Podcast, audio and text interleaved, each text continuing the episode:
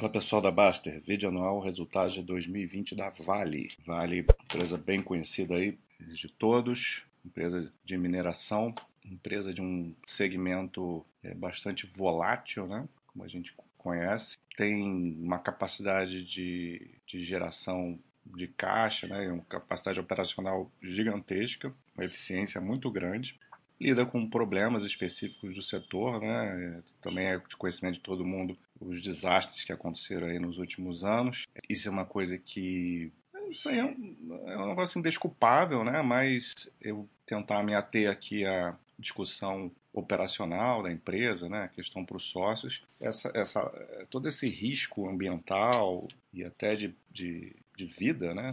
É uma coisa que aí depende de cada um analisar se você se incomoda com, com isso, ao ponto da empresa não servir para você ser sócio. É, é, claro que não existe só isso, né? O fato da, da empresa ser de um setor de commodities faz com que ela seja muito volátil, está muito sujeita à macroeconomia global, está tá muito sujeito a questões relacionadas à China, por exemplo, a demanda de, de, de minério de ferro em especial, né? Preço do minério, tudo isso vai fazer com que a empresa possa ter grandes oscilações, como a gente vê no histórico dela. Mas é inegável que é uma empresa que tem uma capacidade operacional gigantesca. E quando tudo vai bem, a empresa arrebenta. Quando tudo vai mal, a empresa pode amargar prejuízos. A gestão que vem melhorando, né, essa questão, principalmente estrutura de capital, e depois da, dos graves acidentes que ocorreram, principalmente em Brumadinho, né, é, parece que aparentemente a empresa está buscando ser uma empresa mais é, precavida, né, preventiva, mais se preocupando mais com questões relacionadas à sustentabilidade. Até que ponto isso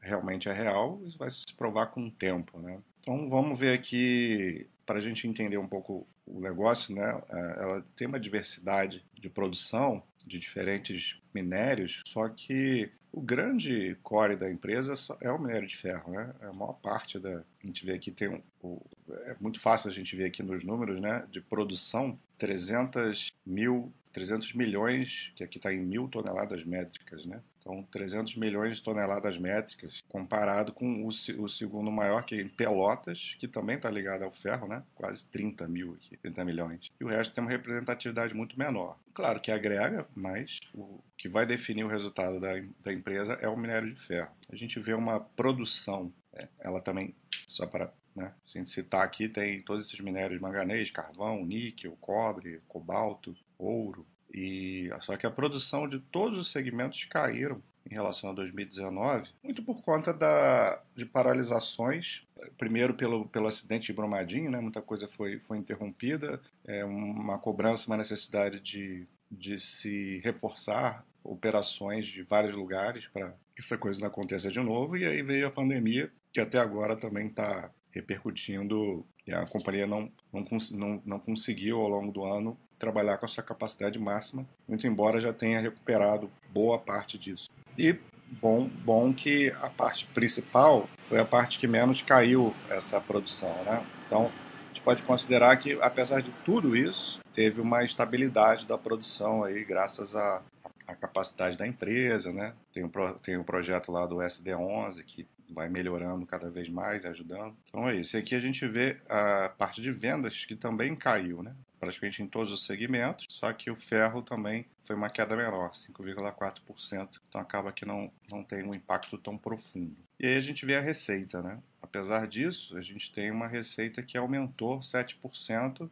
aqui está em dólares, milhões de dólares, então temos aqui 40 bilhões de, de receita em 2020 e o, o aumento está muito ligado à apreciação do preço do minério, né? Como a gente viu, produção e venda diminuiu, então o, valor dessas vendas, né? o custo, do, o preço do minério de ferro aumentou e por isso conseguiu gerar um, um bom aumento de receitas e um controle de custos e despesas menor, é, é melhor, né? É, caiu 9% e ainda tem muito impacto de Brumadinho. Esse impacto vai sendo espalhado ao longo dos anos. A saída de caixa também ela vai sendo diluída através dos anos, né? Mas aí já tem aqui contabilmente a despesa é, de 2020 de 5 bilhões de dólares, pouquinho menor é um pouquinho menor, não, bastante menor, né? 29%, não é pouca coisa. Menor do que 2019, então isso vai sendo diluído com o tempo, mas é um fator, né, que atrapalha a empresa, esses, esses acidentes, né?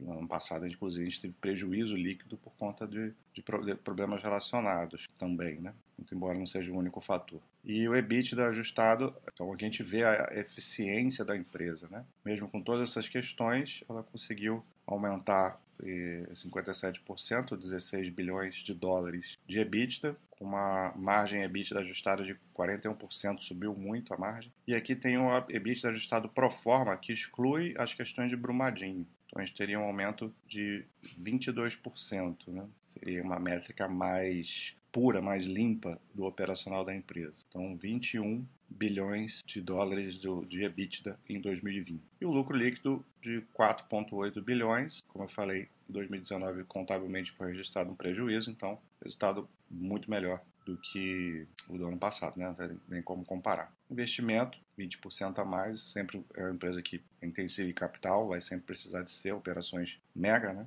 Aqui a gente vai ver o peso, eu já comentei um pouco o peso do minério de ferro, mas a gente tem uma noção, e aqui está em, em reais, né? Do peso do minério de ferro mais uma vez. Receita de 142 é, bilhões de reais, minério de ferro, muito muito acima de qualquer outro metal, qualquer outro minério. Gente vê o, o custo do, do minério de ferro, o custo dos produtos e serviços prestados de 42 bilhões. E aí a gente vê a diferença muito grande de EBITDA também, né? O EBITDA ajustado do minério de ferro só é 95 bilhões. A parte de minerais ferrosos faz 110 bilhões. Então é o grande responsável pela empresa, pelo resultado da empresa. Parte de estrutura de capital, de alavancagem, né, endividamento, empresa que está muito compensada. Falei isso, comentei um pouco isso no início. Uma dívida bruta é, em linha com durante o ano todo, né? E muito grana em caixa, né? Aumentou muito o caixa aqui porque o fluxo de caixa livre foi alto, né? De operações muito alto,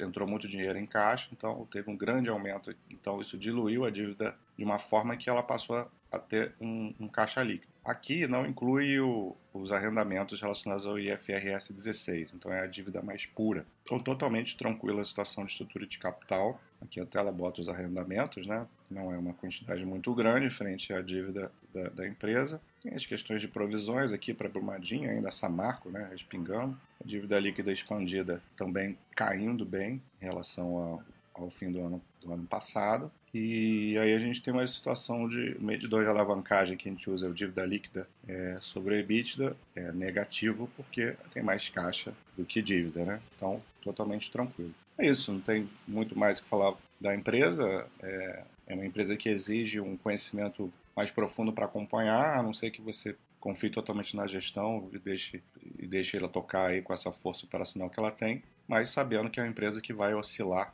é, pode ter épocas, muitos anos seguidos, de, de, resultados ruins. A gente já viu isso no histórico dela, por conta de características da empresa e do setor que ela opera. Um abraço.